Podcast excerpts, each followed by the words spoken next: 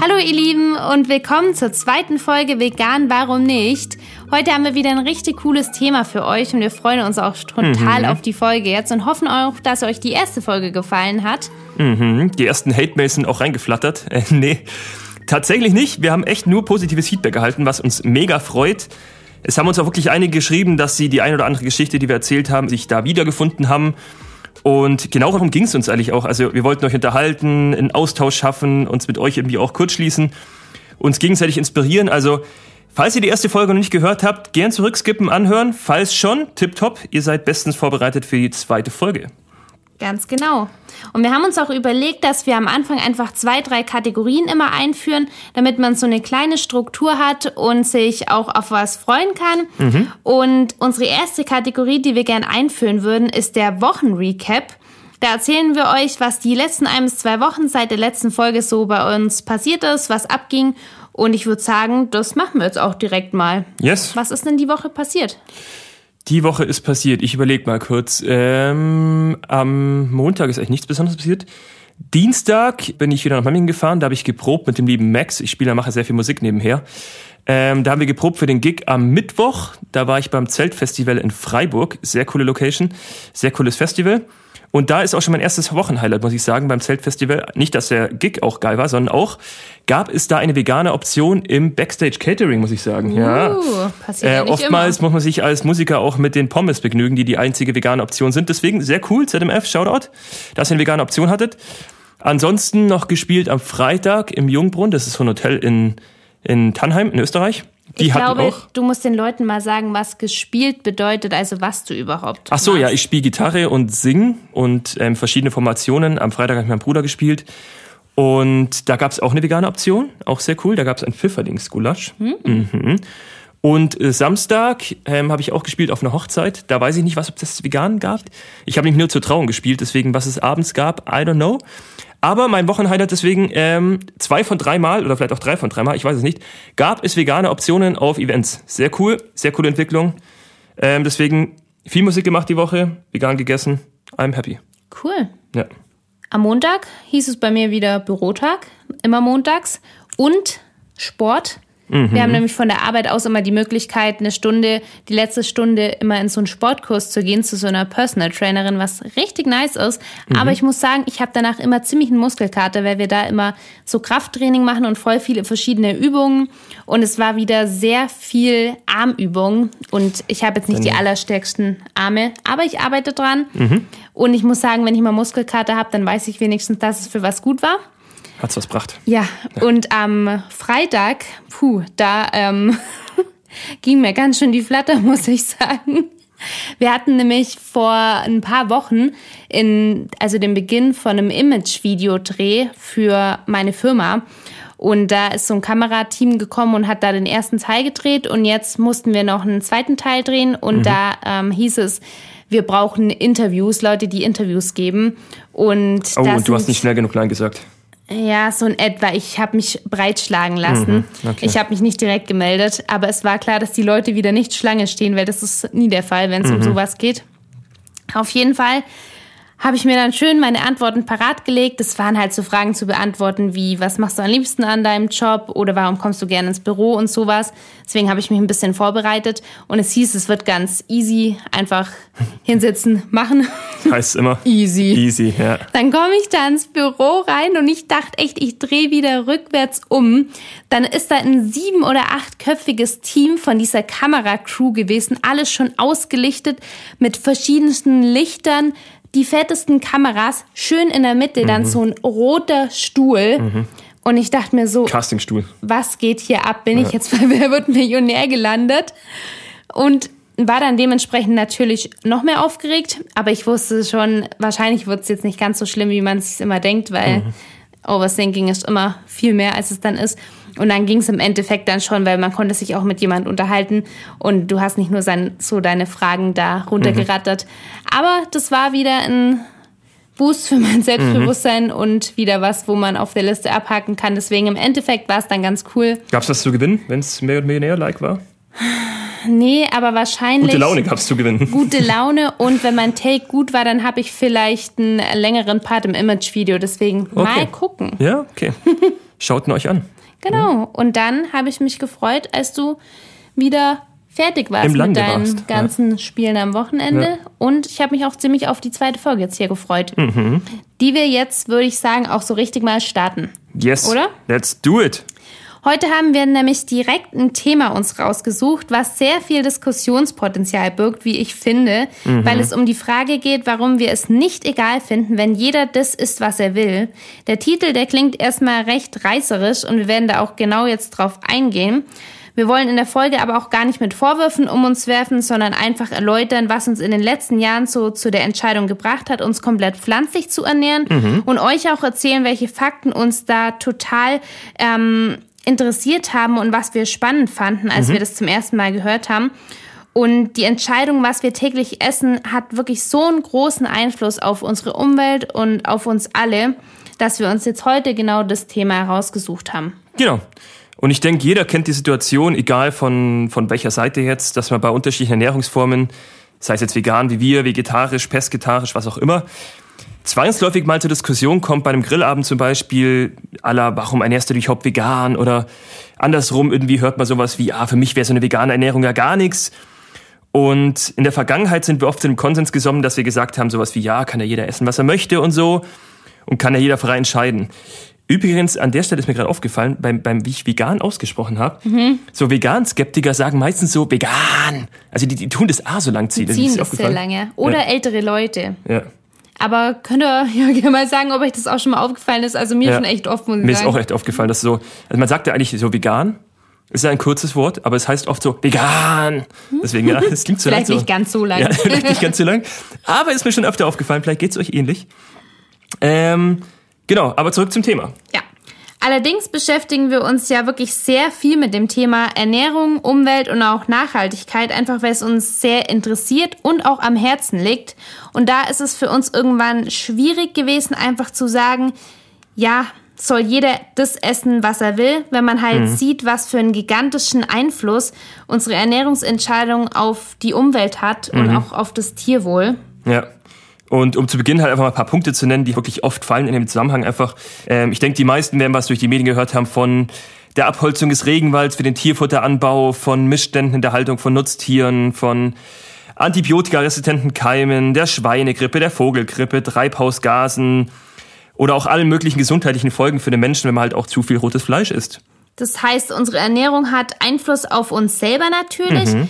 Ich kann mit gesunder und überwiegend pflanzlicher Ernährung erwiesenermaßen das Risiko für viele Krankheiten wirklich senken, länger und fitter leben. Mhm. Und unsere Ernährung hat Einfluss auf unsere komplette Umwelt, also unser Tier- und Pflanzenwelt und somit unser ganzen Planeten. Mhm. Und in einem Land wie Deutschland oder generell halt auch in Europa, wo es so eine Vielfalt an Lebensmitteln gibt und wir im Überfluss wirklich leben, mhm. können wir jeden Tag aufs Neue entscheiden, was wir heute, morgen oder auch übermorgen essen und somit einfach jeden Tag auch Einfluss auf die Zukunft von unserem Planeten nehmen ja. und das mitentscheiden. Ja, klingt jetzt erstmal total kitschig und so. Ja, es ist so. Aber es ist wirklich so und es ist auch nicht übertrieben, weil wir treffen wirklich ja täglich tausend Entscheidungen und viele davon einfach aus Gewohnheit. Wenn ich jetzt zum Beispiel in den Supermarkt gehe, der Griff zur Kuhmilch, weil ich die seit Kindheitstagen diese Marke von Kuhmilch trinke. Ich kaufe mir das Hähnchenfilet, weil die Kinder so gern Chicken Nuggets essen. Oder ich greife zu den Eiern, weil die in so vielen Backrezepten vorkommen und ich nicht weiß, wie ich die ersetzen kann zum Beispiel. Und es sind ja auch viele oft gestresst einfach dann nach der Arbeit, gehen sie noch schnell einkaufen vor Ladenschluss oder am Wochenende sind sie genervt von irgendwelchen vollen Läden. Und da greift man einfach zu gewohnten Lebensmitteln und Sachen, die halt irgendwie schnell zubereiten lassen und auch viele Fertigprodukte, wo man gar nicht weiß, was drin ist. Aber, und jetzt kommt der entscheidende Faktor, wenn ich jetzt eine Lasagne zum Beispiel mache und da einen Rinderhack reinmache oder ob ich da einen Sojahack reinmache, das hat wirklich einen sehr, sehr bedeutenden Unterschied und dem sollte man sich wirklich auch bewusst sein. Deshalb möchten wir jetzt auch in der Folge vier Themen aufgreifen. Mhm. Zum einen, was wir sehr oft lesen und auch hören, ist, dass eine vegane Ernährung unnatürlich ist und ohne tierische Produkte zahlreiche Nährstoffe fehlen. Proteine! Weshalb eine vegane Ernährung ja total ungesund ist. Und dass es nicht der Fall ist, werden wir euch nachher mal zeigen. Genau. Dann haben wir uns noch rausgesucht, warum es nicht egal ist, was wir jeden Tag essen. Darauf kommen wir nachher auch das noch ist ja auch der Folgentitel. Ja. Ganz genau. Genau, warum wir bei Tierleid wegsehen, also gern wegsehen, aber nicht sollten auf jeden Fall. Und letzter sehr spannender Punkt, finde ich, also mein persönlicher Highlightpunkt ist, wir schlagen ja quasi jetzt auch vor in dieser Folge, dass irgendwie mehr Leute auf tierische Produkte verzichten sollten und irgendwie auch alle vegan sich ernähren sollten. Und da stellt sich natürlich die spannende Frage, könnten wir das überhaupt? Also könnten alle Leute vegan sich ernähren? Und da kommen wir ganz am Ende mal drauf.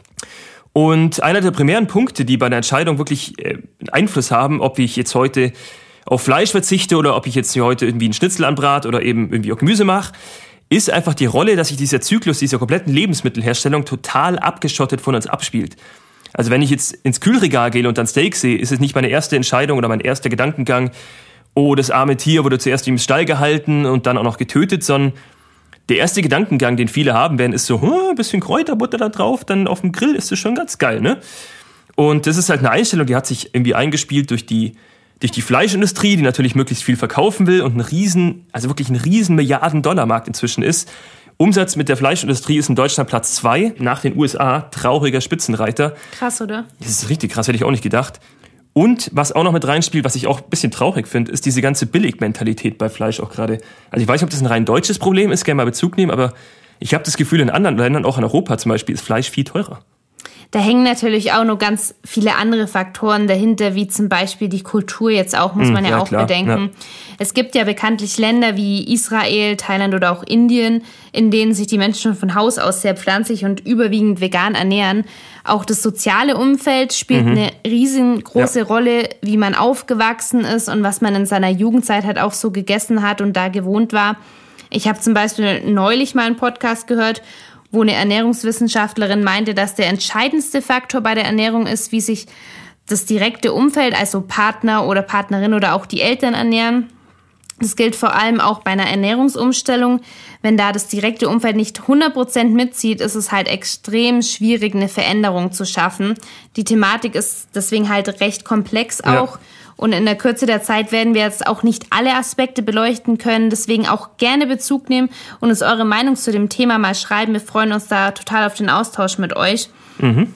Um das Thema aber wirklich mal grundlegend zu betrachten, schauen wir uns mal ein paar Fakten jetzt an und wollen uns später auch der Frage dann annehmen, ob es denn überhaupt eine gute Idee wirklich wäre, wenn wir alle komplett vegan essen würden und ob das möglich ist. Ja, und um einzusteigen, wollen wir erstmal klären, was bedeutet überhaupt vegan und wo kommt diese Ernährungsweise her? Und ähm, viele tun es ja irgendwie auch als neumodischen Hype ab, so vegane Ernährung, irgendwie so woke Bubble und so. Und da gibt es speziell so ein, ich will jetzt keinen Namen nennen, so ein bayerische Politikerfraktion und die sagen ja auch oftmals so, vegane Ernährung ist total unnatürlich und so. Und wir brauchen tierische Produkte und irgendwie ohne Weißwurst und ohne hier Bier geht da gar nichts. Wo sollen dann die ganzen Nährstoffe herkommen? Und jetzt müssen wir erstmal abstecken, was bedeutet überhaupt vegane Ernährung. Und laut Definition ist es einfach der Verzicht auf tierische Produkte wie Fleisch, Fisch, Milch, Honig, Eier. Und äh, was man dazu sagen muss, die vegane Ernährung ist wirklich keines Arts irgendwie eine neuartige Erfindung, sondern also können wir wirklich sagen, eine lange Tradition. Laut Forschern übrigens essen Menschen erst seit circa zwei bis drei Millionen Jahren überhaupt Fleisch. Also davor haben sich hauptsächlich von Beeren, Wildkräutern und Nüssen und sowas ernährt. Deswegen hier irgendwas neuartiger Findung weit gefehlt. Finde ich auch mega interessant, weil man ja immer so das Bild von dem ähm, ein äh, Steinzeitmenschen vor mhm. sich hat, wo so mit einem Speer und mit Pfeil und Bogen jagt. Mhm. Und was ich auch mega spannend fand, ist, ähm, es gibt auch wirklich einige Merkmale, also körperliche Merkmale bei Menschen, die darauf hindeuten, dass der Mensch eigentlich auf eine stark pflanzliche Ernährung immer zurückgreift und auch das wirklich prägend war. Zum Beispiel mal rausgegriffen, der Schluckmechanismus für Menschen sehr interessant ist, nämlich tierische Fleischesser, wie zum Beispiel der Löwe, können ihre Nahrung in großen Brocken einfach runterschlingen. Also die beißen nur ab und schlingen es einfach runter. Und die Verdauung beginnt dann erst wirklich im Magen. Und bei Pflanzenfressern und eben auch bei Menschen ist es nämlich so, die müssen sehr gut kauen, damit sie das überhaupt erstmal verwerten können. Also da gibt es auch dieses ganz äh, coole Experiment, ich weiß nicht, ich habe das auch gemacht in der Schule mit dem Brötchen. Was war das? Ähm, das ist so, also wir hatten in der Schule alles im Brötchen bekommen und wir sollten drauf rumkauen und da sollten wir sagen, was wir da irgendwann feststellen. Und es war so, das wird irgendwann süß. Also wenn jetzt sehr lange auf dem Brötchen rumkaut, werdet ihr feststellen, es wird süß. Und es liegt daran, dass eben im Speichel so Enzyme drin sind, die im Brötchen die Stärke abbauen und dann wird es irgendwann zu Zucker umgewandelt. Das war aber jetzt nicht so ein Brioche-Brötchen, oder? Das war kein Brioche-Brötchen, das war so ein ganz normales, ich weiß nicht, wie es bei euch heißt, Semmelbrötchen, I don't know, wo er herkommt. Wecken. Wecken, ist halt, es gibt ja ganz verschiedene Dinge, auf jeden Fall. Ähm, Weißbrot und deswegen hier auch wird nochmal deutlich, bei Menschen ist es wirklich auch so wie bei sehr vielen Pflanzenfressern, dass die sehr gut kauen müssen, damit sie wirklich ihre Nahrung auch später verdauen können und da wirklich auch schon die Enzyme arbeiten. Spannender Fakt fand ich irgendwie. Ja. Voll, ja. Aber was hat das Ganze jetzt eigentlich mit der heutigen veganen Ernährung zu tun? Man hört ja von Leuten immer wieder sowas wie, wir müssen Fisch und Fleisch essen, um an wichtige Nährstoffe zu kommen. Oder Veganer sind unterversorgt mit zahlreichen Nährstoffen. Mhm. Eh klar. Bubble. Nun ja, früher wussten die Menschen natürlich noch nicht, welchen Vitaminen und Mineralstoffen auch in welchen Pflanzen die Sachen drin waren mhm. und haben sich intuitiv ernährt. Heute haben wir ja wirklich ein riesiges Wissen, was der menschliche Körper braucht, um richtig zu arbeiten und wissen, wie wir auch ohne tierische Produkte alle Nährstoffe wirklich abdecken können. Mhm. Außerdem müssen wir auch dazu sagen, dass Stoffe, die wir überwiegend mit Tieren in Verbindung bringen, wie Omega-3 mit Fischen oder Vitamin B12 mit den Kühen, ja auch irgendwie in den Körper der Tiere reinkommen müssen. Mhm. Bei Omega-3 zum Beispiel passiert das über Mikroalgen, die die Fische über ihre Nahrung, zum Beispiel jetzt Plankton, zu sich nehmen. Der Ursprung von Omega-3 ist also nicht der Fisch, wie vielleicht manche denken mhm. würden, sondern wiederum auch die Pflanze, in dem Fall Algen, die, mhm. die wir auch direkt zu uns nehmen können. Ja. Dafür gibt es zum Beispiel Kapseln, welche wir auch nehmen, um den Stoff ausreichend aufzunehmen mhm. oder halt auch sowas wie ja, Walnüsse zum Beispiel. Walnüsse, gibt's. ja, Nüsse vor allem. Mhm. Also Omega-3 ist in vielen Nüssen enthalten oder auch in Ölen oder Gemüse wie Avocado. Bei Vitamin B12 sieht es ein bisschen anders aus. Gebildet wird das Vitamin B12 nämlich in Mikroorganismen, größtenteils von Bakterien. Mhm. Man denkt ja immer, dass B12 von Rindern selbst produziert wird oder viele denken mhm. das, glaube ich. Aber auch die haben keine körpereigenen Zellen, die das machen, sondern brauchen eben spezielle Mikroorganismen in ihrem Vormagen. Mhm. Die Mikroorganismen kommen zum Beispiel im Boden oder halt einfach in der Erde vor, wo mhm. die dann auch drauf fressen. Und jetzt kommt aber das Paradoxe. Ich glaube, mhm. das magst du machen. Das du mhm. schon echt excited. Ja, das habe ich äh, in der Recherche im Vorhinein mich auch herausgefunden. Das war sehr cool. Äh, zwei paradoxe Fakten dazu. Man denkt jetzt natürlich, ich muss das Rind essen, dass ich an Vitamin B12 komme. Aber erstens, äh, spannender Fakt, unsere Böden sind inzwischen so ausgelaugt, dass da gar nicht mehr genug Mikroorganismen drin sind in den Böden, dass die irgendwie auch gescheit aufgenommen werden können und dass es auch wirklich für die Rinder reicht. Und jetzt kommt der zweite spannende Fakt. Weil die meisten Tiere auch in der Agrarindustrie auch gar nicht mehr in der Natur oder in der Weide sich bewegen, sind die auch unterversorgt. Das heißt, einerseits die Kühe, die auf der Weide stehen, sind unterversorgt, weil die gar nicht mehr genug Mikroorganismen in den Böden sind. Andererseits sind ja auch die meisten Tiere auch gar nicht mehr draußen und sind deswegen auch unterversorgt. Das heißt, wir müssen das Vitamin B12 den Kühen geben, damit wir das Vitamin B12 von den Kühen kriegen. Say what? Ja, also auch hier brauchen wir die Kuh eigentlich überhaupt gar nicht, weil wir können auch einfach das Vitamin B12 als Nahrungsergänzungsmittel zu uns nehmen. Heißt, das durchs Tier durchzuschleusen, absolut unnötig, wie beim Fisch auch. Ja. Sprich, du willst mir jetzt gerade sagen, dass Nicht-Veganer diesen Punkt nicht mehr nennen können? Nee, absolut nicht. Und ich glaube, Vitamin B12 kannst du ja auch noch einen spannenden Fakt sagen. Deine Vitaminübersicht, du hast das neueste Vitamin-Screening gemacht.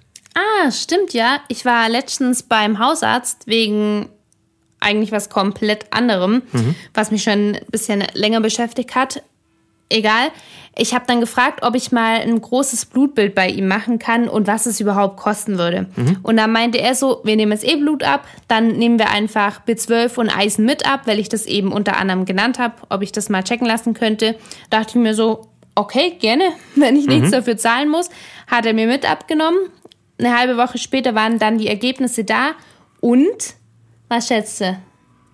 Hatte ich einen Mangel? Hatte ich also ich weiß Mangel? es ja, deswegen ich darf nicht schätzen, aber ich kann, ich hätte, ich hätte gedacht, ähm, nein, weil wir achten echt sehr, sehr gut drauf. Tja, tatsächlich hatte ich sogar einen Überschuss. Also mhm. jetzt nichts Besorgniserregendes, aber es war, glaube ich, auf 512. Ich bin mir jetzt nicht ganz sicher, ich habe die Übersicht nicht da, aber es war zwischen 200 und irgendwas, ist so der Normalbereich. Mhm. Und ich war bei 500 irgendwas, mhm. sprich reichlich versorgt mit B12. Mhm. Auch mit Eisen, also es haben alle Werte echt bestens gepasst. Ich will mal ganz kurz sagen, auf was ich echt stolz bin. Mhm. Und zwar hat er zu mir gemeint, Frau Müller, Sie trinken nicht so viel Alkohol, oder? Habe ich gesagt, nee, eher selten. Und dann meinte er so, das sieht man auch. Weil dieser, ähm, was war das für ein Wert? Ich weiß nicht genau. Gamma, Alpha, es war in so ein, so ein Gamma, ja, irgendein Gamma-Wert. Gamma-Wert, glaub ich, Genau. ja. Und der ist eigentlich im Normalbereich bei 40 und ich, bei einem Alkoholiker meint der, ist er bei 200 oder 300 und ich hatte einfach eine 7, eine astreine 7. Spitzen 7. Ja. War ich ziemlich stolz drauf und bin ich immer noch. ja, alle Deswegen unser, unser Vitaminhaushalt, unser Nährstoffhaushalt. tipptopp. bestens, ja. Tipptopp. Also sagt jetzt hier keiner mehr, Veganer sind unterversorgt. Ihr Mhm. Wir, wir können das Beweis-Screenshot durchschicken von der, von der hier Tabelle. Ja. Ähm, ja, genau, zurück zum Thema. Nochmal ganz kurz zu Vitamin B12, auch noch ein wirklich sehr spannender Fakt, wie ich fand. Es sind inzwischen auch sehr viele Fleischesser Vitamin B12 unterversorgt und das hat damit zu tun, wenn jetzt jeder einer, einer hier sagt im Podcast so, ja, er isst jeden Tag Fleisch, er zieht sich jeden Tag hier einen Schnitzel rein oder irgendwie ein Rindersteak, der muss so viel Vitamin B12 haben, dass, dass es kracht. Weit gefehlt, weil nämlich, jetzt kommt ein wirklich spannender Fakt, ähm, wenn ich wirklich einen übermäßigen Fleischkonsum habe auf Dauer, dann schädigt es die Magen- und Darmschleimhäute und dadurch kann der Vitamin B12-Aufnahme sehr stark gehemmt werden oder sogar eingeschränkt werden.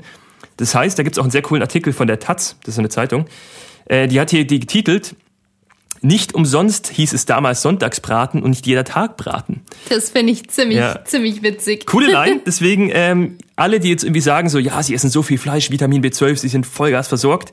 Genau das Gegenteil könnte der Fall sein, weil wenn ihr wirklich zu viel Fleisch esst, dann könnte es auch sein, dass ihr unterversorgt seid. Erzählt das gern mal weiter, weil ich glaube tatsächlich, unsere Hörer, die hier reinhören, ähm, sind überwiegend vegetarisch und vegan unterwegs. Ich glaube, Mhm. wir haben recht wenige Hörer, die da Hardcore-Fleischfanatiker sind. Deswegen erzählt gern mal den Spruch weiter. Mhm. Ja. Fand ich ziemlich amüsant. Fand ich sehr cool. Ja. Nice Line.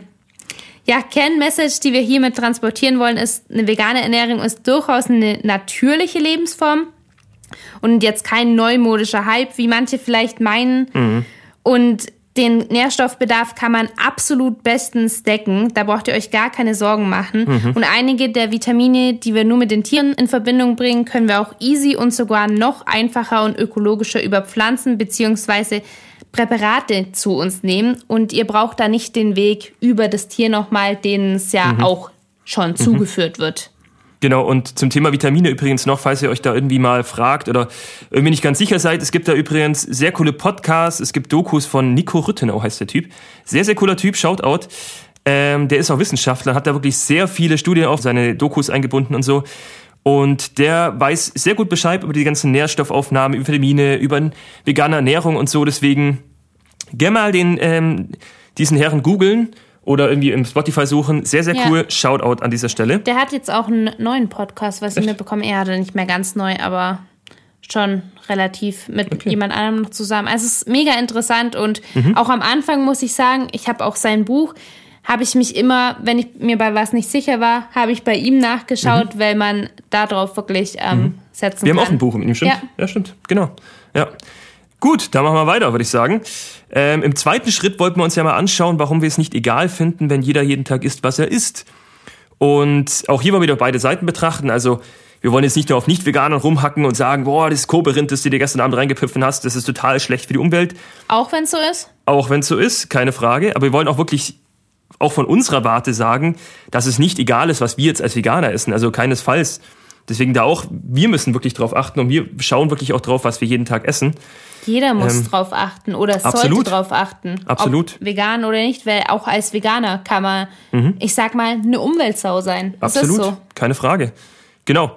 Und wenn man sich diese ganze Nahrungsmittelindustrie anschaut und wenn man da irgendwie mit jemand redet, fällt relativ schnell der Begriff Soja. Und das hat einfach damit zu tun, dass Soja halt extrem viele Nährstoffe enthält, speziell zum Beispiel auch einen sachlichen Proteingehalt von 36 Prozent, was echt gut ist. Stabile, Eine stabile, Nummer Bohne. von, ja, stabile Bohne, würde ich sagen. Deshalb ist Soja halt auch total beliebt in der Tierzucht, bei Schweinen, Kühen, besonders Hühnern übrigens. Und auch bei Veganern, Vegetariern in Form von, was hier auch ist, Tofu, Tempeh, Sojamilch und so. Und deswegen betonen wir auch Soja, deswegen, oder haben wir Soja rausgepickt als wichtigen Bestandteil von dem ganzen Podcast hier, der zweiten Folge ist, weil Soja beeinflusst wirklich die komplette Bilanz von fast allen tierischen Produkten. Also Eier, Milch, Käse, Fleisch. Deswegen wirklich in allen Produkten steckt Soja. Genau, aber Soja hat halt nicht nur einen guten Ruf als vielseitige Nährstoffquelle, sondern eben auch eine düstere Seite. Düm, düm, düm, düm. Viele werden davon schon mal gehört haben wahrscheinlich, die Regenwaldzerstörung in Südamerika, um riesige Soja-Monokulturen zu errichten.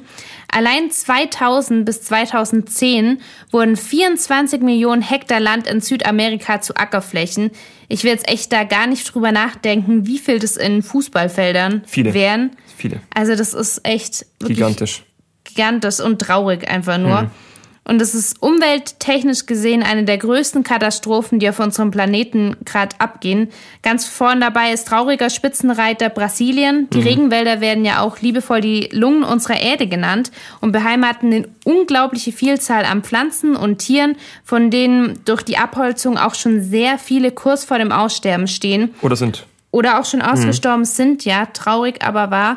Wir haben dazu auch einige Dokus mittlerweile gesehen und es ist uns unfassbar wichtig, euch auch mal zu veranschaulichen und zu sagen, wie brutal da auch vorgegangen wird.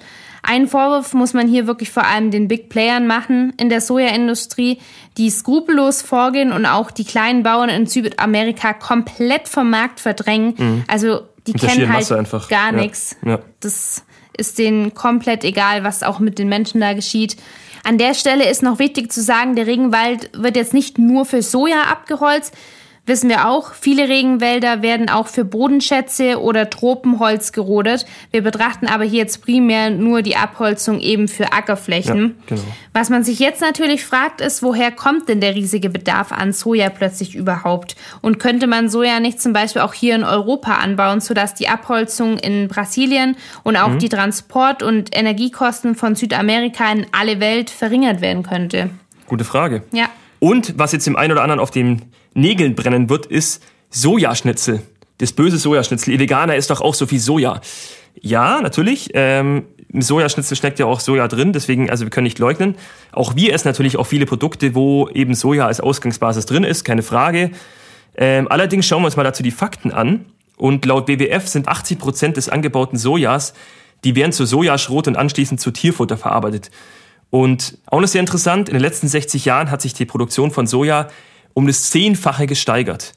Also um das zusammenzufassen, diese ganzen Produkte, die jetzt Veganer essen, schlagen nur mit 20 Prozent zu Buche. Also 80 Prozent wirklich vom Soja, das da irgendwie rumspringt, ist für die Tierfutterindustrie.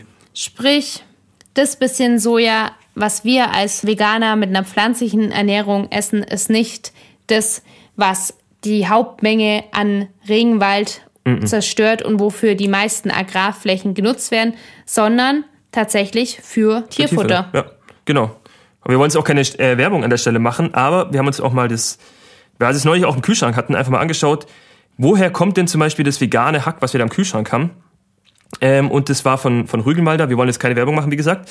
Und dieses Soja kam zu 100% aus Deutschland. Sehr, sehr cool an der Stelle. Deswegen, wenn wir jetzt diese Lasagne machen, dafür wird kein Regenwald abgeholzt. Falls jetzt einer hier Einspruch heben will und sagen will, hier böses Soja, ihr Veganer, ihr esst es doch auch. Ähm, inzwischen kommt echt viel Soja aus Italien, generell Europa, Frankreich, Österreich und so. Deswegen, ja, echt cool. Das heißt, es ist auch sehr entscheidend, woher das Soja einfach kommt und für was es verwendet wird. Klingt doch eigentlich nach einer guten Idee, die ganzen Flächen, an denen aktuell Soja angebaut wird, nur noch für Sojaprodukte wie Tofu und nicht für die Tierindustrie zu verwenden, oder? Ja, klingt erst doch gut. Warum nicht? Könnten da aber alle davon leben? Das ist die spannende Frage. Und Reporter von Quarks und Forscher von der Universität Oxford haben sich mal so ein kleines Rechenexperiment überlegt, beziehungsweise haben sich das ganz mal durchgespielt. Und das kann man jetzt natürlich nicht 100% auf diese ganzen komplexen Strukturen der Welt übertragen. Wir fanden es aber dennoch sehr interessant, weil sie nämlich herausgefunden haben, wenn wir alle vegan leben würden, beziehungsweise uns vegan ernähren würden, könnten wir rund 50% der Treibhausgase einsparen und ganze drei Viertel der Weideflächen, drei Viertel. Das, sieht, Das das, ist- ist abartig, oder? Heftig, ja. Ja. An der Stelle ist auch wieder wichtig, auch die andere Perspektive mit reinzubringen. Es gibt natürlich durchaus Gründe, Weidevieh auch zu halten. Einige Ackerlandschaften lassen sich aufgrund von verschiedenen Faktoren, wie jetzt zum Beispiel Zugänglichkeit oder Bodenbeschaffenheit, nur für den Weidebetrieb nutzen. Und das dann oftmals auch ein Kreislauf, wo da entstanden ist zwischen Tier, Gülle, Wiese. Da sagen wir jetzt auch echt nichts, dass es da keinen Sinn machen würde, Tier zu halten, aber eben halt lebendes Tier. Ja, bitte leben. Die meisten Tiere bekommen aber die Weide eben gar nie zu Gesicht. Laut Statistischem Bundesamt werden 83 Prozent der Rinder und 79 Prozent der Schweine in Ställen gehalten. Das hat recht wenig mit dem Kreislauf zu tun, den man sich da so vorstellt in der Weidewirtschaft. Und die Tiere, die so auf der Allgäuer Weide gehalten werden und wir uns da so romantisch vorstellen, die gibt's halt leider nee. ganz, ganz selten nur noch. Die wir so in der, in der Schokoladenwerbung sehen. Ja. ja. Apropos Schokoladenwerbung, äh, Fun Fact ist mir gerade eingefallen. Äh, fand ich witzig, habe ich noch nicht ge gehört. Ich weiß nicht, ich glaube, es stimmt auch. Es gab mal eine Werbung von irgendeiner Schokoladenfirma, die hat, die haben die in den australischen Alpen ge äh, gedreht, weil die australischen Alpen angeblich mehr aussehen wie die Allgäuer Alpen, wie die Allgäuer Alpen selber. Tatsächlich. Ja, fand ich witzig. Ähm, Fun Facts. Da hinten, was sehe ich da? Ah, da kommt der Lachs ums Eck. Der Lachs? Was ist denn mit dem lieben Fisch? Der kam ja noch gar nicht zur Geltung hier. Ähm, mit dem geliebten Seelachsfilet. Hm. Mit dem schönen Lachs, den ich mir abends. Mit der Kruste oben drauf. Oh ja, mit Zitrone. Hm, hm, lecker. Fisch haben wir generell noch gar nicht angesprochen. Schaut da gerne mal die Doku Seaspiracy an, wenn ihr da interessiert seid, was in dieser Fischindustrie abgeht. Wir haben es in der ersten Folge schon gesagt. Und ähm, die gibt's auf Netflix, glaube ich. Und die öffnet einem wirklich die Augen. Also ja. Spätestens da wollt ihr auch einfach, hab ich aus Ekel auch einfach keinen Bock mehr auf irgendeinen nee. Fisch gehabt. Da kamen wirklich einige Bilder vor, Videos, Fakten und Erkenntnisse, wo ich wirklich sage, so, boah, nee. Never, das schaut ihr euch lieber Fish selber mal an. Again. Ja. Wir wollen ja nicht zu viel spoilern, aber können ja. wir echt empfehlen. Ja. Und warum wirklich Fischerei auch nicht nur so wegen den Tieren irgendwie schlecht ist oder wegen der Gesundheit, sondern schaut euch es wirklich mal an. Was ich auch einen unfassbaren Fakt fand, ist, dass rund 10% von dem Plastik, was im Meer rumschwimmt, von der Fischerei kommt. Also wir denken ja oft, wenn wir an Plastik im Meer denken, an irgendwelche Plastikflaschen, die da rumtreiben, an Mikroplastik, was auch im Haarshampoo drin ist und so. Aber das ist wirklich so viel, also manche Quellen sagen auch 20 Prozent, deswegen zwischen 10 und 20 Prozent von dem Plastik, was im Meer rumtreibt, von der Fischerei kommt, von Netzen, Fischergarn, Bojen, die da über Bord geworfen werden oder irgendwo einfach sich verhaken und da liegen bleiben. Also Fischerei umwelttechnisch gesehen auch wieder wirklich eine Vollkatastrophe, muss man sagen. In der Doku, da fand ich das auch wirklich so krass. Da hat man auch gezeigt, wie diese Schleppnetze über den Meeresboden gezogen mhm. werden und wie die da halt komplett alles mitreißen. Und die haben das dann auch echt super illustriert gehabt und es hochgerechnet halt, wie viel vom Meeresgrund zerstört wird eben mit den Fischernetzen und in welcher Geschwindigkeit auch. Und ich habe mir wirklich gedacht, wie kann es denn sein, dass es überhaupt da unten noch irgendwas gibt, wenn es in so einer Geschwindigkeit vorangeht? Ja. Also wenn wir halt nichts dagegen machen, dann wird es in den nächsten paar Jahren nichts mehr dort geben. Ja, also die Flächen, Kein die da Lebe zerstört wurden, das war gigantisch. Kein Lebensgrund mehr für Fische, ja. Korallen, irgendwas. Ja, es ist wirklich krass. Schaut euch die Doku an auch Thema Gesundheit, wenn ihr irgendwie denkt, so ihr tut euch was Gutes mit dem Fisch, es sind da so geile Fettsäuren drin und so. Nee, wirklich nicht. Also die, die werden da wirklich auf riesigen Farmen gehalten, irgendwie so Antibiotika, Chemikalien werden da reingeballert, weil die so auf engen Raum leben und dann massenhaft Krankheiten kriegen würden und deswegen müssen sie da irgendwie in Schach gehalten werden. Und jetzt muss ich wirklich mal was sagen, weil spätestens dann wollen alle die Doku sehen, ohne ja. die Doku jetzt zu hypen. Aber die ganzen Fische, wo in diesen Zuchtkesseln waren, die bekommen irgendwann so eine Hautkrankheit. Also die werden von der Krankheit aufgefressen. aufgefressen ja. ja. Also die, es sieht komplett schlimm aus, weil die halt der ganze Körper so Pilz, ist über ist zählt mit diesem Pilz und mit Wunden ja. und der frisst den Fisch auf einfach. Ja, das sah aus, als ob ihm so ein Hai in den Fisch reingebissen ja. hätte. Das war echt ultra ekelhaft. Und deswegen werden halt auch da so viel Chemikalien gespritzt, die natürlich dann auch am Ende auf dem Teller bei uns landen und ja. auch in unserem Körper, wenn wir den Fisch essen. Ja, die das da reinkippen, die sind in Vollschutzkörperanzügen, stehen die da da, kippen das Zeug da rein und man denkt sich nur so, was ist, also für die Umwelt ist es schon überhaupt nicht gut, aber für die Fische, die wir dann auch essen, also uns direkt das Ganze reinverleiben, das ist wirklich, ah, nee, wirklich nicht. Und schaut euch die Doku an, Seaspiracy, wenn ihr danach noch Fisch esst, I don't know, wie ihr das könnt. Ich konnte es nicht mehr. Ja. Und auch was Treibhausgase angeht, könnten wir wirklich einen sehr großen Teil davon einsparen, wenn wir weniger tierische Produkte oder gar keine mehr konsumieren würden. Mhm. Gerade Kühe, wissen wir, glaube alle, stoßen eine hohe Menge des klimaschädlichen Stoffs Methan aus. Es wird außerdem sehr viel Energie für die Stall- und Mastanlagen und große Mengen an Soja für die Tierfutterindustrie benötigt. Es gibt da auch einen Artikel vom Spiegel aus dem Jahr 2019, der besagt, dass jeder, der sich vegan ernährt, rund zwei Tonnen Treibhausgas im Jahr einspart im Vergleich zum omnivoren Allesesser. Zwei Tonnen Treibhausgas, das ist ungefähr die Menge, die ein Pkw auf 10.000 Kilometer ausstößt. Und das finde ich enorm Das ist viel. krass. Ja. Ja. Das ist nur jedes Jahr allein. Also wirklich auch hier sieht man wieder umwelttechnisch, wenn da wirklich jeder Mensch darauf achten würde, gigantischer Einfluss. Und man könnte halt auch dem Klimawandel sehr Ja. gut entgegenwirken. Definitiv. So, wie schaut's aber mit den Veganern aus? Machen die alles richtig? Fragt man sich natürlich jetzt. Machen wir alles richtig? Und man muss sagen, nein, keineswegs, weil auch was wir essen, müssen wir natürlich auch differenzieren. Also ein Riesenunterschied ist wirklich, ob ich jetzt im Garten selber Tomaten zücht und mir die Anbau heimisch und dem Salat esse oder ob ich mir eine Flugavocado aus sonst woher einfliegen lasse und da mir die leckere Guacamole mache. Himmelweiter Unterschied. Also auch vegane Produkte sind jetzt wirklich kein Allesretter, Allheilmittel, was wir auch hier gar nicht predigen wollen. Können wir auch gar nicht predigen, weil auch wir machen uns gern mal eine Avocado. Ja. Aber ich weiß auch, dass es schlecht ist. Das macht es zwar jetzt In nicht Maßen, besser, ja. aber man muss sich halt nicht jede Woche dann eine nehmen oder jede in zweite Maßen. Woche, sondern halt vielleicht mal ab und zu nur eine. Mhm. Und es gibt halt gerade auch Produkte wie jetzt eben Avocados, Mandeln, Kaffee, Kakao, die auch Veganer natürlich essen und auch gern essen.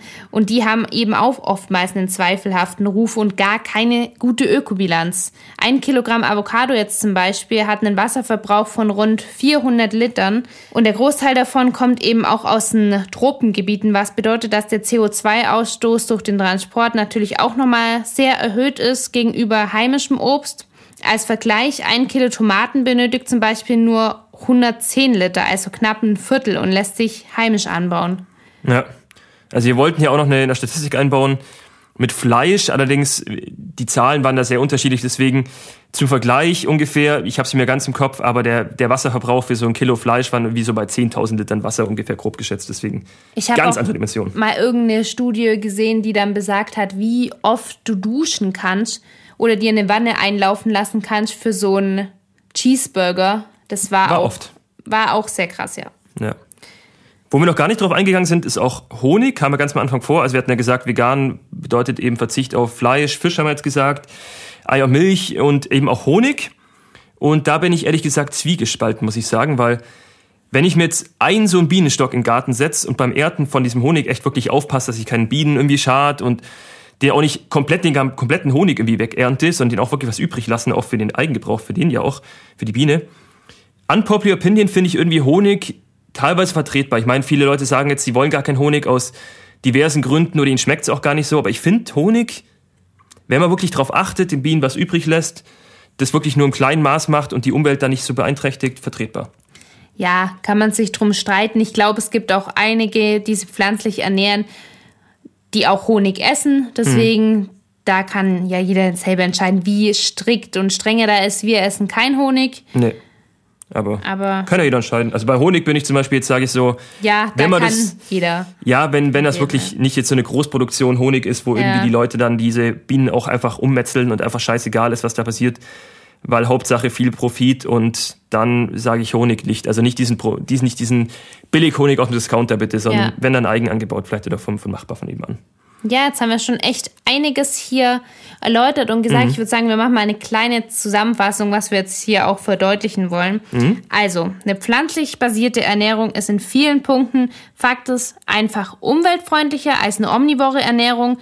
Und wie viel Schwer, schwer zu berechnen. Ja. Es ist halt einfach, die Welt ist komplex, deswegen um wie viel das jetzt wirklich ist, kann man immer schwierig sagen. Ja. Das, ja. Fakt ist auch, dass Veganer nicht immer alles richtig machen. Also wir wollen uns da auch gar nicht auf ein höheres Podest stellen, auf gar keinen Fall. Und es ist auch bei einer pflanzlichen Ernährung einfach wichtig, darauf zu achten, was man isst und kommt voll darauf an, eben wie dann auch die Ökobilanz ist.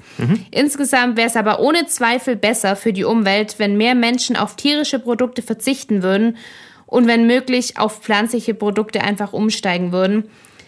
Das klingt von unserem Überflussland Deutschland natürlich auch wirklich total einfach, wenn man sich jetzt auch den Hunger der Welt anschaut. Und manche Menschen können halt auch nicht entscheiden, ob sie sich jetzt heute, weiß ich nicht, eine Portion ja. Reis, ja, Kässpatzen sowieso überhaupt nicht, aber halt, Ja. ob sie Fleisch oder was Pflanzliches essen.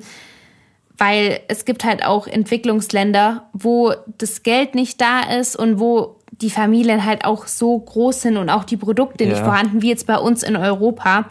Deswegen, das muss man jetzt. Muss man, muss man dazu sagen, auf jeden Fall. Ja. ja. Aber in Europa wirklich, wir haben die Möglichkeiten, wir haben die Produkte, das Geld und wir sind ein Industrieland und da könnten wirklich alle vegan leben ja. und damit vielleicht auch das ausgleichen, was dritte Weltländer eben nicht ja, und Vorbildfunktion einfach. Es geht ja wirklich auch in Industrieländern oftmals um Vorbildfunktion und um eine Funktion einfach. Wir sind ein sehr reiches Land, muss man Deutschland wirklich auch sagen. Ja. Und wir könnten es uns in Anführungszeichen leisten. Also es ist nicht nur eine Frage, und es geht ja gar nicht darum, dass vegane Produkte teurer sind als jetzt irgendwie Fleisch oder so. Man muss nicht immer sich die teuren Ersatzprodukte kaufen, sondern Gemüse jeden Eben. Tag ist auch total lecker und reicht auch. Es ist auch viel gesünder. Ja. Also wir essen auch nicht jeden Tag da so Ersatzprodukte. Bei uns ist eigentlich der Hauptbestandteil Gemüse, mhm.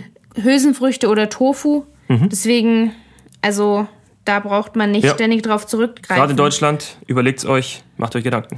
Und was auch die Weideflächen angeht, also einige Studien zeigen, dass die eingesparten Weideflächen, die aktuell für die Tierindustrie genutzt werden, hergenommen werden könnten, um den Welthunger zu bekämpfen. Also genau das Gegenteil ja. eigentlich, ja. Genau. Also wenn man wirklich die Tierindustrie und auch diese ganzen tierischen Produkte runterfahren würde, könnte man diesen Welthunger wirklich in den Griff bekommen. Und hier braucht es aber auch wirklich einfach neue und innovative Konzepte und Forscher und Firmen, die da auch dahinter stellen. Deswegen. Ja, Shoutout hier an der Stelle an äh, Elon Musk und Mark Zuckerberg. Ich weiß nicht warum, sie wollten sich neulich irgendwie prügeln, wahrscheinlich weil ihnen langweilig war, äh, weil sie zu viel Geld haben und nicht wissen, was sie machen sollen. Deswegen hier wirklich an der Stelle, wir bräuchten zukunftsorientierte Konzepte, da auch neue Technologien, die irgendwie dieses ganze pflanzliche Ernährung auch vorantreiben. Und deswegen gern mal irgendwie hier Shoutout an euch oder auch wirklich Jeff Bezos, die ganzen Superreichen. Investiert doch mal ein bisschen in die Zukunft, in euch, in eure Enkel. Ja, auch wenn ich nicht glaube, dass sie unseren Podcast hören werden. aber man kann ja mal träumen und hoffen. Vielleicht kennt da jemand Jeff Bezos persönlich oder so, wer weiß. Leitet mal den Podcast weiter. Cousin dritten Grades, man weiß es ja nicht. Ja. Nee, aber wirklich, es gibt mittlerweile auch tolle Marken, die sich da für einsetzen und super Produkte machen, die ja. auch nachhaltig sind, die ihren CO2-Fußabdruck ausgleichen oder wirklich sehr klein halten. Und wenn ihr da auch mal ein paar coole neue Marken vielleicht auch entdecken wollt, haben wir auf unserem Account of Flavors from Kitchen auf Instagram da immer mal wieder ein, tolle, ein paar tolle Partner dabei. Mhm.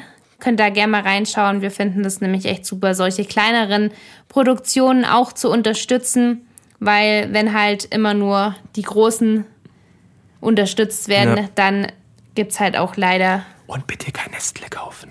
Ja, das wäre uns auch sehr ja. recht. Ich glaube, wir machen auch mal eine Folge einfach über Produkte, die wir nicht mehr kaufen. Oder irgendwie generell Marken, die wir nicht mehr kaufen. Vielleicht, ja. vielleicht interessiert es ja auch jemand, was wir, was wir boykottieren oder was wir sagen, hey, das bitte nicht kaufen. Vielleicht weiß der eine andere gar nicht, warum wir Nestle zum Beispiel gar nicht kaufen. Das machen wir auf jeden. Fall, meine Folge. Genau. Das wird, das wird richtig gut. Ja, und jetzt wirklich zum einer der wichtigsten Punkte, finde ich, und zwar die Tiere selber. Ja.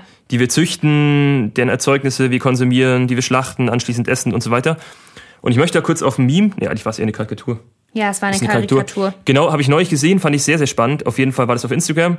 Das war ein Bild, da war ein Zaun in der Mitte und auf der einen Seite standen so Nutztiere, Kühe, Schafe, Hühner und so weiter, Schweine. Und auf der anderen Seite waren Haustiere, also Hund, Katze und so. Und dann haben die Nutztiere von der einen Seite rüber gefragt zu den Haustieren, wie kommen wir denn auf eure Seite?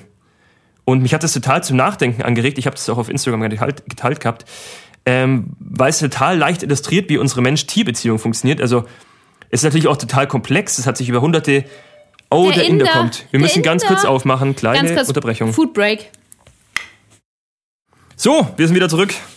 Äh, wir haben extra auf, äh, hier gewartet mit dem indischen Essen für euch, deswegen. Jetzt richtig, jetzt, jetzt richtig, Gas. Jetzt richtig Gas, genau. ähm, wo waren wir stehen geblieben? Wir waren bei den Tieren stehen geblieben, genau. die uns sehr am Herzen liegen. Genau, wir waren bei der Karikatur stehen geblieben.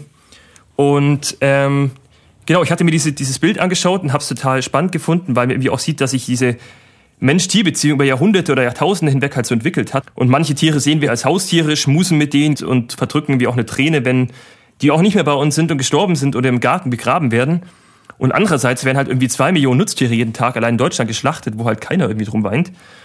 Und dass der Mensch sich irgendwann auf die Idee gekommen ist, die Tiere mit ins Leben zu nehmen und einzubinden und halt sich zunutze zu machen, ist irgendwie ein Entwicklungsschritt, ja, der sie vor vielen Jahrhunderten, Jahrtausenden irgendwie entstanden ist, aber was mich halt immer wieder erschüttert, ist halt diese Respektlosigkeit gegenüber den Tieren. Halt einfach so dieses absolute so Tier, Nutztier ist so nichts wert. Ja. ja, ich weiß auch nicht, ob jeder sich dessen bewusst ist oder das halt auch weiß, dass wenn man mal unsere Nutztiere betrachtet, dass die einfach alle ähnliche Emotionen und Gefühle halt haben, wie Schmerz und Freude oder auch Angst empfinden können, wie wir Menschen eben auch. Ja. Und jeder, der mal einem Schwein in die Augen auch geschaut hat, der sieht, dass die eine brutale Mimik und Gestik, Ähnlichkeit zum Menschen haben. Mhm. Deswegen, also ich das sind keine dummen oder nee. empfindungslosen Tiere, sondern komplexe Wesen wie wir eben auch. Ja. Und es hat sich leider bei uns eingeschlichen, dass wir eine geringe Anzahl an Haustieren über alles lieben und so Nutztiere, zu denen wir halt keinen direkten Kontakt haben, weil sie weit weg sind oder auf irgendwelchen Zuchtanlagen aufwachsen und wir später dann nur noch das leckere Steak halt sehen, das dann nicht direkt mit dem Tier in Verbindung bringen. Das hat vor allem auch damit zu tun, dass wir uns zu sehr von unserem Essen entfernt haben, finde ja, ich jetzt auch. Voll. Ich bin mir sicher, dass die meisten, die mal einen Tag lang in der Schlachterei arbeiten würden, nie wieder Fleisch essen könnten. Nee.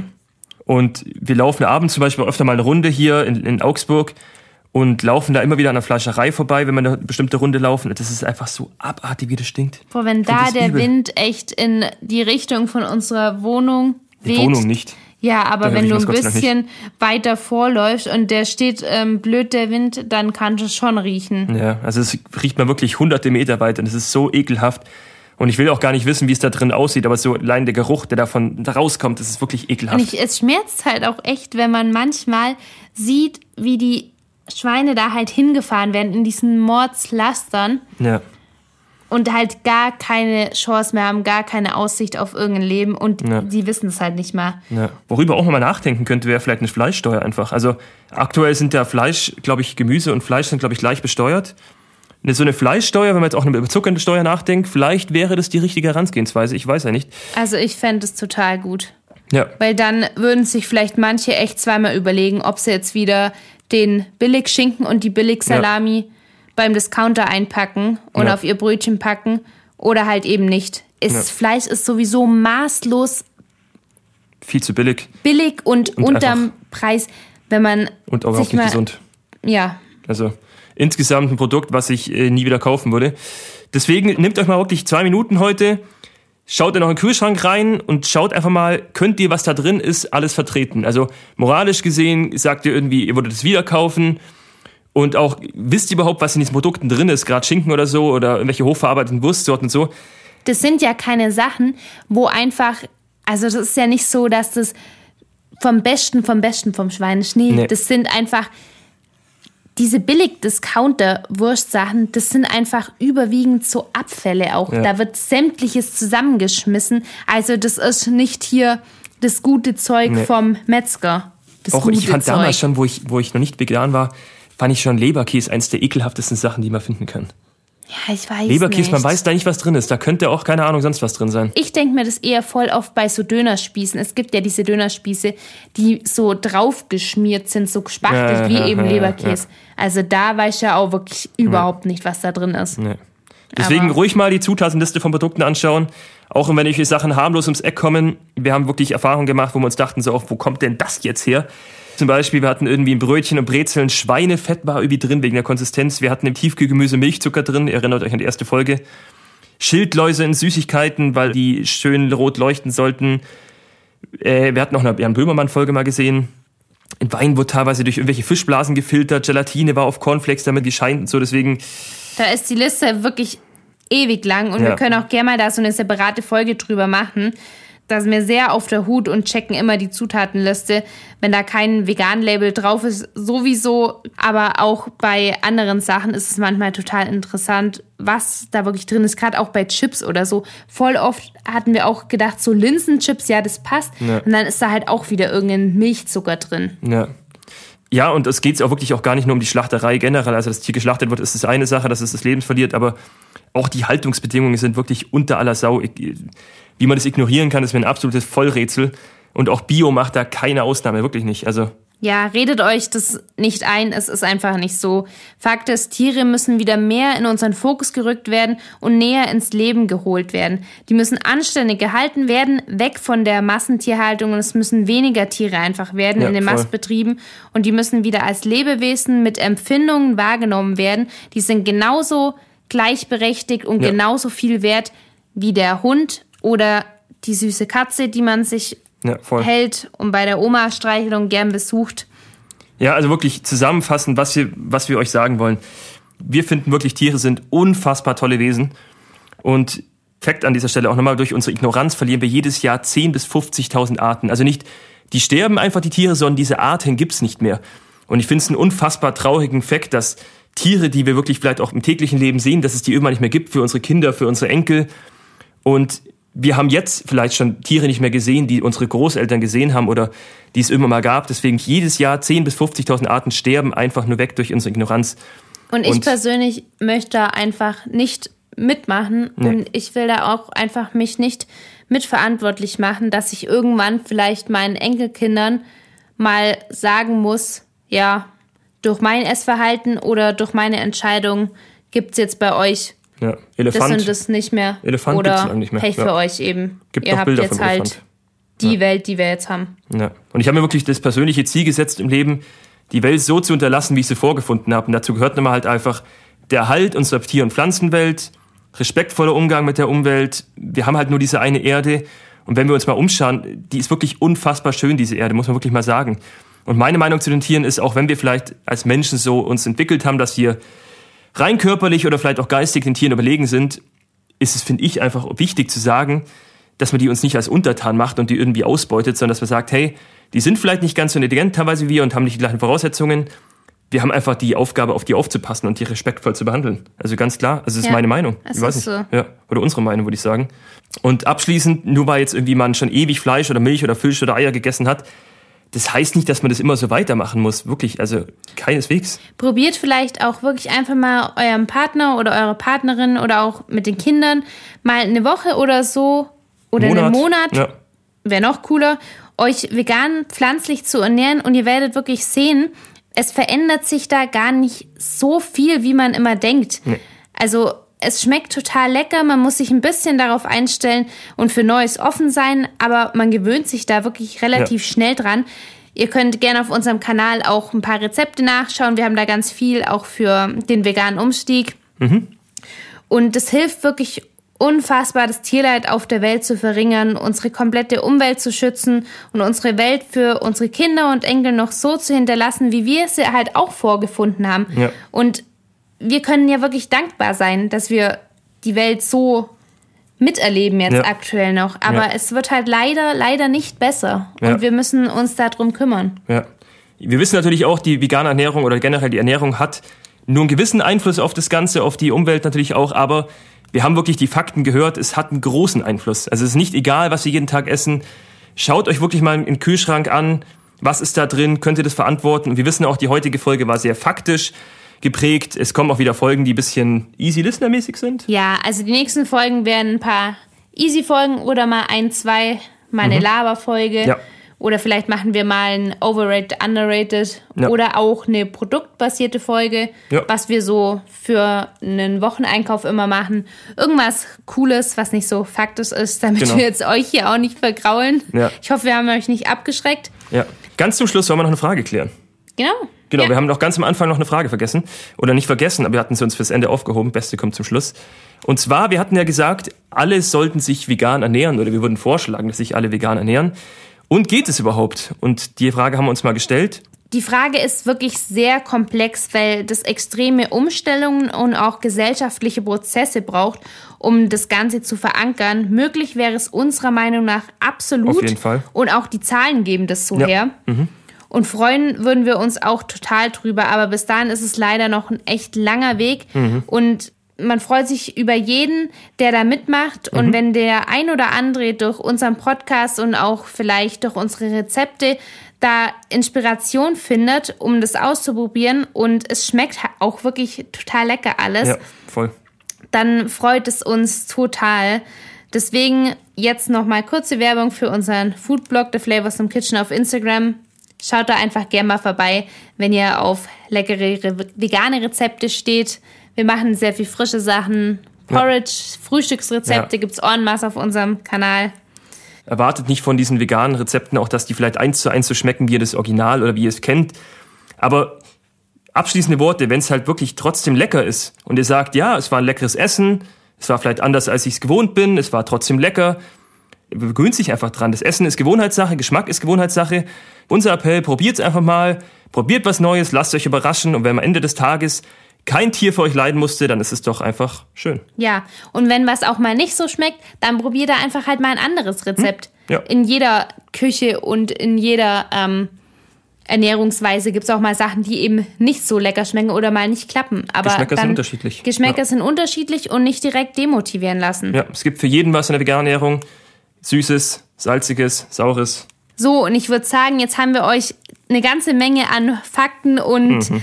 Sachen zum Nachdenken mitgegeben. Jetzt lasst er das erstmal sacken und dann entscheidet er, ob er zur nächsten Folge wieder einschaltet. Wir würden uns natürlich auf jeden Fall freuen und es wird eine leichtere Folge. Ja.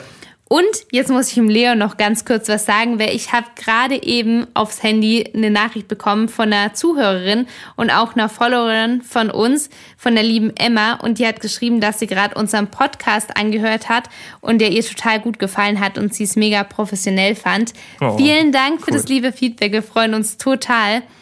Und ja, da macht es umso mehr Spaß. Ja. Deswegen schreibt uns gern, wir freuen uns riesig wenn wir irgendwie auch erfahren, was euch gefallen hat, was wir bessern können. Sehr cool. Mega.